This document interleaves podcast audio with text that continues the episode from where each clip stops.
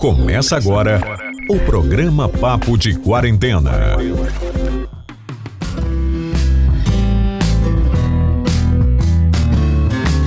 Olá, ouvinte. Seja bem-vindo a mais um Papo de Quarentena, um podcast do projeto de extensão Rádio Web Cruzamento, do curso de jornalismo da Universidade Federal do Ceará. Eu sou Paulo Carvalho.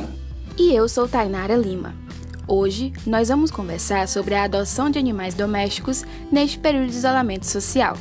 Para isso, convidamos a voluntária Lara Abreu dos Santos, do projeto Animais Universitários, para falar sobre a procura e as doações que o projeto tem recebido.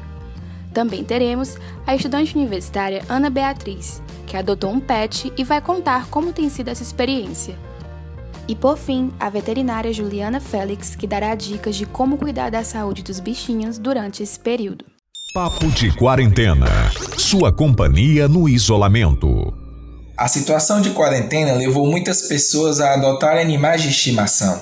Esse cenário pode ser explicado pelo natural sentimento de solidão e sensibilidade que as pessoas sentem estando isoladas. Com isso, para entendermos mais a real situação das associações protetoras, entrevistamos Lara Abreu dos Santos, voluntária do projeto Animais Universitários. Lara, nesse ambiente de associações protetoras e resgatadoras de animais de rua, quais os pontos positivos e negativos quando comparamos o antes e o depois da pandemia? Devido à pandemia e à quarentena, né, surgiram alguns problemas na causa animal, onde a gente teve que se adaptar para resolver. Um desses problemas é o número de abandono, porque muita gente acredita que os animais possam transmitir a Covid-19. É, outro problema também é em relação à adoção, porque como as pessoas não podem sair de casa, o número de adoção tende a diminuir. A gente também tem o problema de doações financeiras, pois todo mundo está em crise, autônomos não podem trabalhar, então as doações também tendem a diminuir. Como a gente se mantém 100% de doação, realmente é complicado. E eu creio que o nosso maior problema, como o nosso projeto atua na universidade e a universidade está fechada, tipo, não há circulação de pessoas, como no dia a dia, é a alimentação desses animais. Pois com as pessoas no campus, as pessoas costumam alimentar os animais, os animais têm acesso ao, querendo ou não, ao resto de comida dessas pessoas. Então, sem as pessoas circulando no campus, os animais ficam sem comida. Então a gente tem que se organizar para fazer rotas de alimentação todos os dias no campus, para que esses animais possam se alimentar. Porque sem a alimentação, os animais tendem a atacar uns aos outros. A gente já teve alguns casos de gatos que faleceram atacados por matilhas de cachorro no campus do PC. Então, realmente, é, a alimentação é o nosso maior problema devido à pandemia, porque é uma coisa que a gente tem que fazer diariamente, requer ajuda financeira, porque não pode faltar ração. Então, nosso maior problema devido à pandemia, com certeza, é a alimentação. Lara, e quais seriam os pré-requisitos para conseguir a adoção? Existe um acompanhamento do projeto de vocês com a adaptação do animal no seu novo lar? Sim, sim, temos alguns pré-requisitos para as adoções. O primeiro pré-requisito de todos é que a pessoa seja maior de idade. Visto que a pessoa é maior de idade, a gente faz uma entrevista sobre a adoção. Nessa entrevista de adoção, é, a gente pergunta sobre a casa da pessoa, se tem rota de fuga, se o animal vai ter acesso à rua. Se for gato, é muito importante que a casa seja telada para que o gato não, se, não tenha acesso à rua, para evitar doenças, atropelamento, enfim.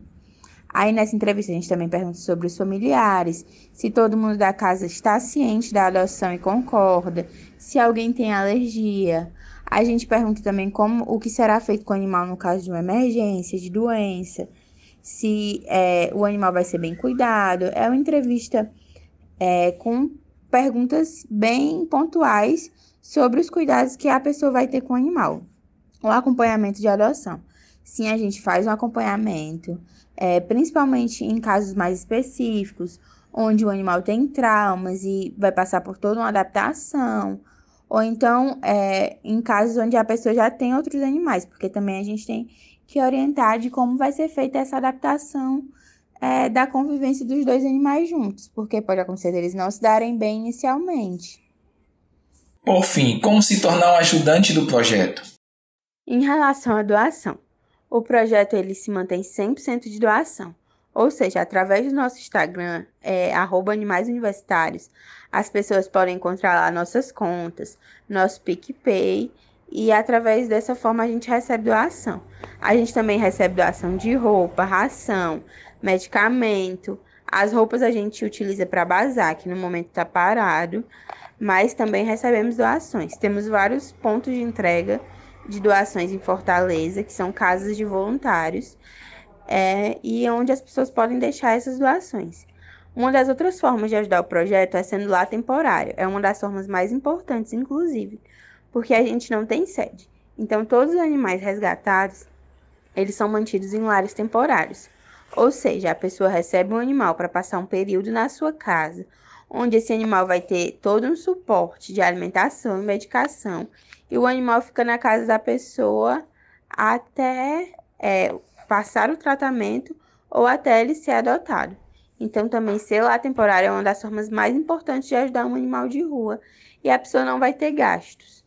É, outra forma de ajudar é sempre compartilhando o projeto, é, enviando os casos, repostando. Então é sempre muito importante. Então, quem puder acompanhar lá no Instagram vai poder ver todos os casos dos animais, vai poder ver os animais disponíveis para adoção e vai ver como o projeto trabalha. Lara, parabéns pelo empenho no projeto, que mais pessoas possam conhecer e participar dessa ação tão necessária. Papo de Quarentena. Sua companhia no isolamento. Outras iniciativas também surgiram nesse tempo. A Prefeitura de Fortaleza, por meio da Coordenadoria de Proteção e Bem-Estar Animal, COEPA, criou o projeto Proteção Patas Unidas, que objetiva alimentar os animais em situação de rua durante a pandemia. As rações são distribuídas em pontos de abandono previamente cadastrados pela COEPA. A iniciativa conta com o apoio da Sociedade Protetora Ambiental do Ceará SPA, da Proteção Animal Mundial e da sociedade civil. Papo de Quarentena. Sua companhia no isolamento.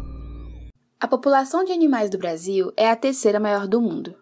Segundo o Instituto PET Brasil, estima-se cerca de 140 milhões de animais no país.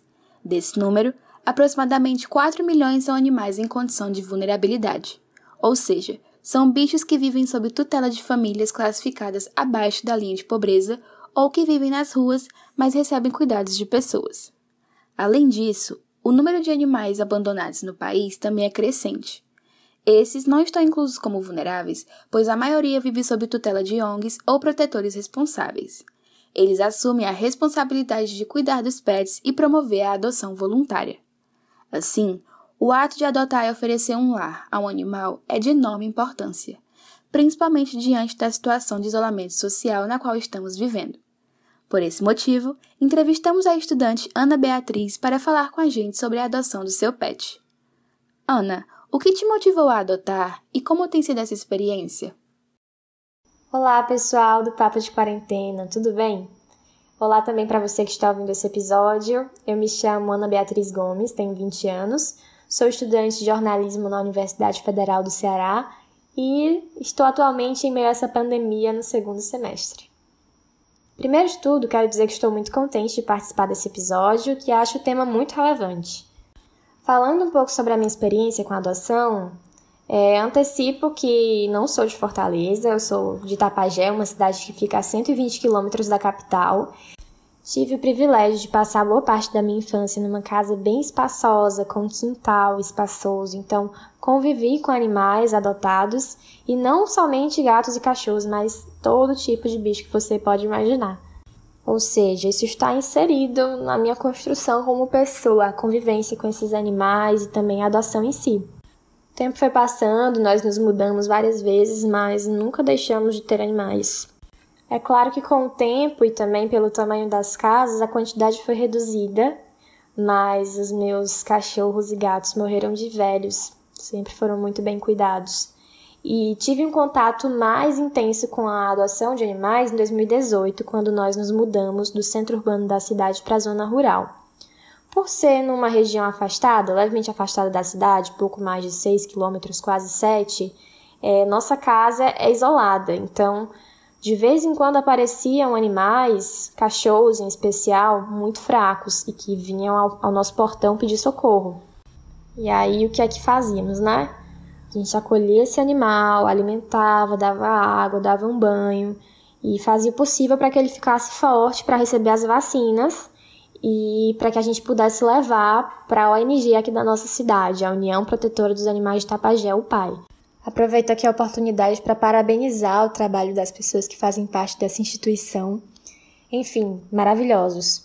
Felizmente, nossa cidade conta hoje com esse trabalho, esse serviço prestado pela UPAI, mas aqui em casa, o que sempre acontecia era de cuidar desses bichinhos e, durante esse processo de observar a melhora, o cachorro ficar aqui em casa. Então, era espaço de sobra, acabava acontecendo esse apego emocional e foi assim que vieram vários animais.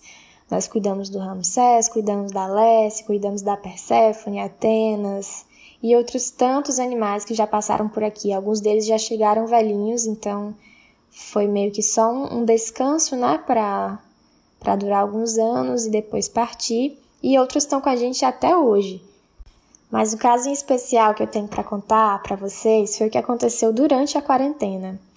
Nós estávamos ainda em abril, dia 17 de abril, e uma pessoa buzinou na nossa porta chamando minha mãe. Minha mãe foi até o portão e era uma moça que estava numa moto com uma cachorrinha muito fraca. Essa moça estava prestes a subir a serra, que é um pouco depois, o acesso à serra é um pouco depois da nossa casa, alguns quilômetros, e ouviu o choro de um cachorro. Resolveu então, na sequência, parar a moto para procurar né, esse animal que estava chorando e encontrou um filhote muito debilitado, muito fraco, só que não tinha como subir a serra com aquele cachorro na moto, então resolveu pegar o animal, trazer até nossa casa, fazer o trajeto de volta e pediu que cuidássemos dela por enquanto, dessa cadelinha. E é assim que nós vimos a Anabela, que já tem nome, já tem cama aqui atualmente, assim que nós vimos, já, já nos apegamos. Claro que teve aquele discurso né, dos meus pais de olha, vamos cuidar, vamos vacinar, e aí quando estiver bem, nós podemos levar para o ONG para alguém adotar. Só que acabou que a família que adotou fomos nós.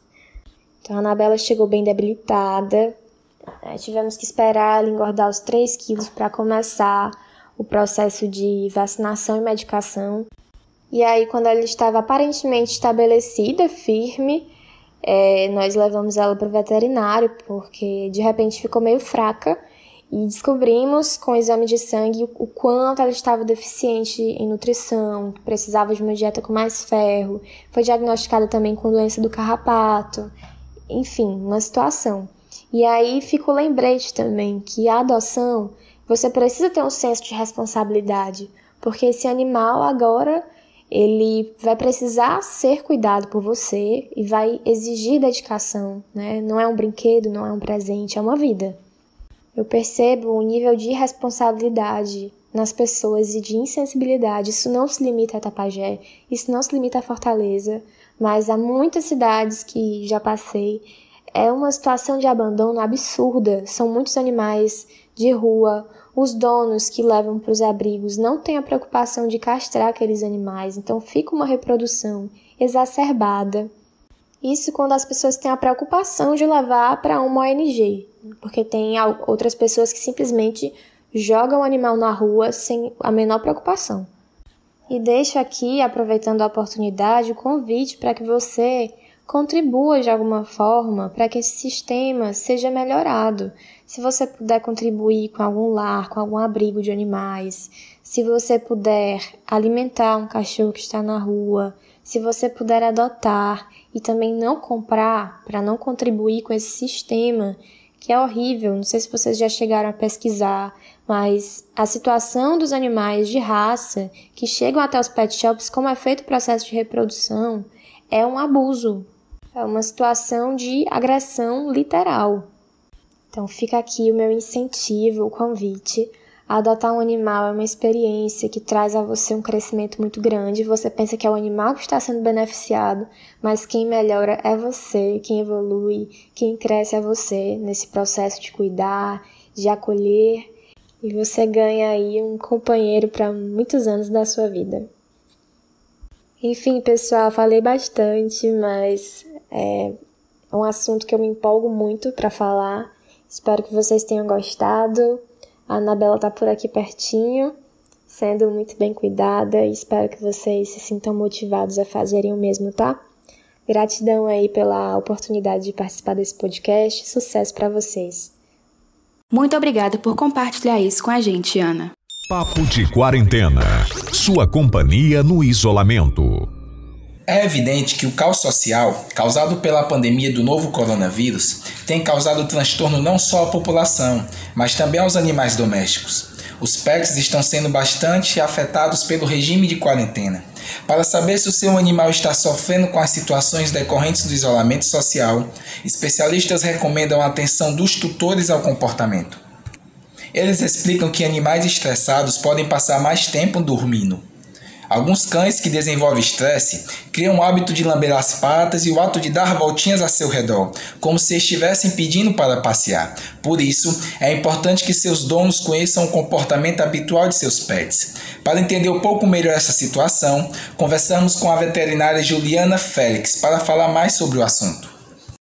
Olá, Juliana Félix. Uma das perguntas mais frequentes é: os animais de estimação podem contrair ou transmitir a Covid-19? Oi, bom dia, boa tarde para todo mundo que está ouvindo esse podcast, né? É um prazer estar aqui hoje com vocês para estar tá respondendo essas perguntas tão importantes, né? Hoje em dia, é, por conta dessa pandemia, né, realmente a gente está registrando muito abandono animal por conta que as pessoas não têm as informações, né, corretas, muitas vezes ficam com medo, né? Respondendo essa sua primeira pergunta, né, Segundo a Associação Americana é, de Medicina Veterinária, sim, os animais eles podem se infectar, tá? Mas nesses cinco meses né, de pandemia, o que a gente observou foram casos isolados, né? Ou seja, menos de 20 animais domésticos é, e selvagens se infectaram em todo o mundo, né? Isso é um número muito ínfimo comparado ao número de humanos, né? Que hoje em dia, atualmente, a gente está com 7,9 milhões de pessoas infectadas no mundo. É, lembrando que os animais né, que testaram positivo, os sintomas foram muito leves. Então, assim, foram casos realmente isolados. É, não há evidências né, de que eles infectem os humanos. Então, a maioria das infecções para humanos parte de pessoa para pessoa.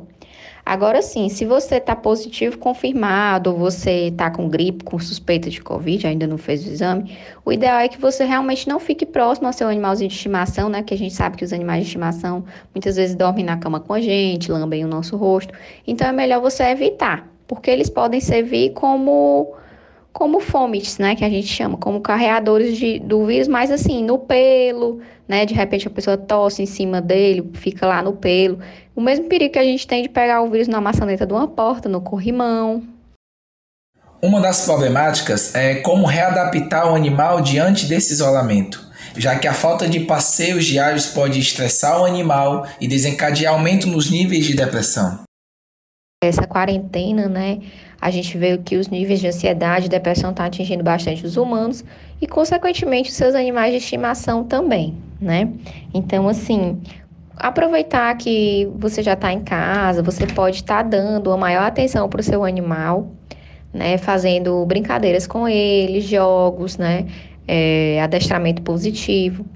Para os animais que realmente não conseguem fazer xixi fora de casa, é a hora de tentar fazer um adestramento, né? Tentar escolher um local na casa, colocar um jornalzinho, um tapetinho, é, deixar o cheiro de urina dele lá. É, para ele fazer e você tentar direcionar ele a fazer no local que você deseja, né? Essa é a dica. E quando ele fizer, né, em casa, você tem que tá lá para fazer um carinho, dar um reforço positivo, né? No caso, um petisco, um brinquedo, fazer uma comemoraçãozinha para que você reforce esse tipo de comportamento. Ele queira, né, continuar fazendo xixi ou cocô naquele local. É, por conta assim do estresse também, né? Porque o passeio também serve para diminuir a ansiedade. Você pode estar fazendo brincadeiras com o seu cão, né? Pode estar é, tem alguns, tem vários vídeos de faça você mesmo, alguns brinquedos caseiros como com garrafa PET, com papelão. Você pode estar, ao invés de estar oferecendo a comida diretamente no comedouro, você pode estar colocando essa comidinha é, escondendo, fazer uma brincadeirazinha de esconde-esconde com seu pet, de repente, é, pode ser interessante aí para estar tá distraindo tanto você quanto ele na quarentena. E qual a importância da castração desses animais, principalmente esses que se encontram em uma situação de abandono?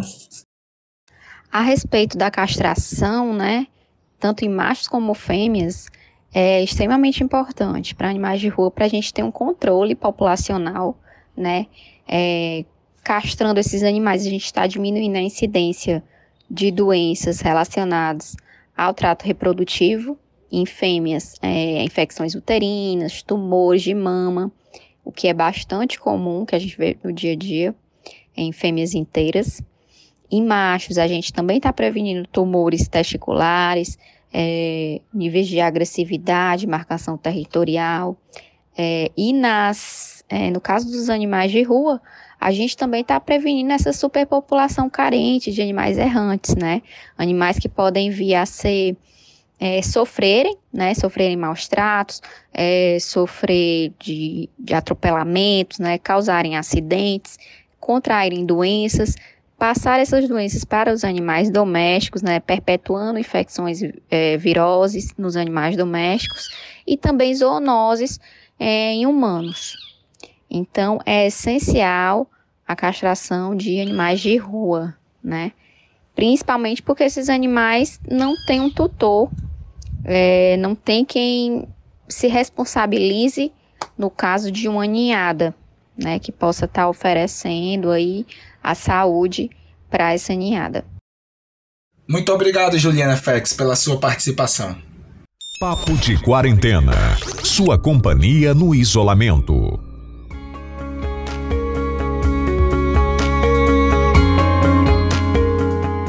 Bom, e esse foi mais um episódio do Papo de Quarentena. Espero que tenham gostado. Para mais informações, acompanhe nosso Instagram e Facebook Papo de Quarentena Cast. Esse programa teve a apresentação de Paulo Carvalho e Tainara Lima. Produção de Flávia Yasmin, Paulo Carvalho, Tainara Lima, Gabriela Barros e Matheus Lima. Edição de Johnny Bryan. E orientação do professor Ismar Capistrano, do projeto de extensão Rádio Web Cruzamento do curso de jornalismo da Universidade Federal do Ceará. Muito obrigado pela sua companhia e até o nosso próximo encontro.